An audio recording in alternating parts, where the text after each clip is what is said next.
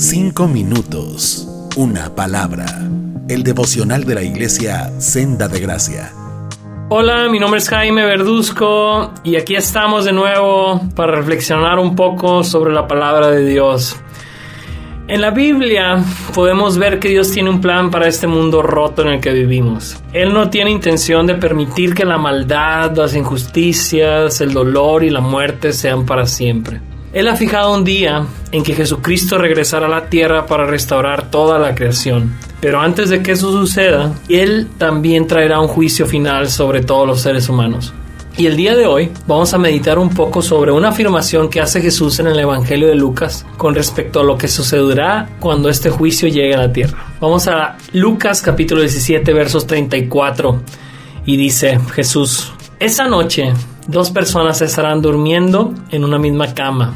Una será llevada y la otra será dejada. Aquí Jesús nos está mostrando que cuando Él vuelva habrá una terrible separación. Él regresará, pero ya no como un salvador, sino como un juez que viene a emitir un veredicto que separará a toda la humanidad en dos.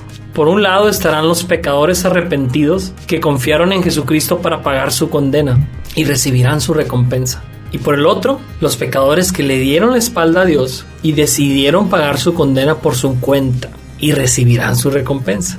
Por un lado estarán los pecadores que entregaron su vida defectuosa a Jesús y se enfocaron y se esforzaron por seguir sus pasos. Y por el otro estarán los pecadores que se negaron a entregarse a Jesús para vivir como se les pegara la gana. Al final, Jesús hará una separación eterna entre quienes en esta vida le expresaron, hágase tu voluntad y no la mía. Y quienes se opusieron a Él en esta vida expresándole, hágase mi voluntad y no la tuya. Otra cosa que podemos ver aquí es que la cercanía física con un creyente no va a salvar a nadie. El texto dice que Él separará a dos personas que estaban durmiendo juntas podemos observar que el haber estado cerca de una persona que le fue fiel a Jesús no garantiza que tú vayas a salir bien parado cuando Jesús regrese. Nadie podrá salvar a su esposa o a su esposo, a su hija o a su hijo, a su hermano o a su hermana, a su padre o a su madre. La salvación es personal. Cada quien tendrá que dar cuentas por su vida. Nadie podrá dar cuentas por la vida de otro.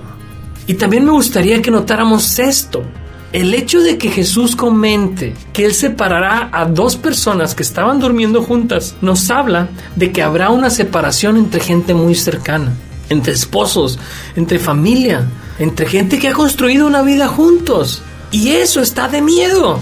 Tiene que hacernos pensar en las personas que amamos y con quienes construimos una vida juntos.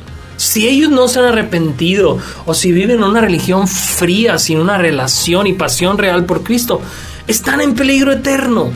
Si Cristo viene hoy o si ellos fallecen y van a Él hoy, quedaremos separados de ellos por la eternidad. Fíjate, si viéramos a una persona que amamos entretenida en la segunda planta de su casa, mientras en la primera planta está sucediendo un incendio, ¿A poco no buscaríamos la manera de sacarla de ahí gritándole o haciendo cosas más escandalosas de ser necesario? ¿Qué estamos haciendo para alertar del peligro eterno que tienen enfrente quienes amamos y nos han entregado a Jesús?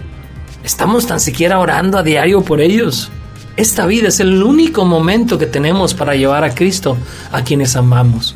Si fallamos en eso, podemos terminar separados de ellos por la eternidad así como estas dos personas en la misma cama de la que nos está hablando Jesús. Así es que te dejo con estas preguntas de reflexión y aplicación.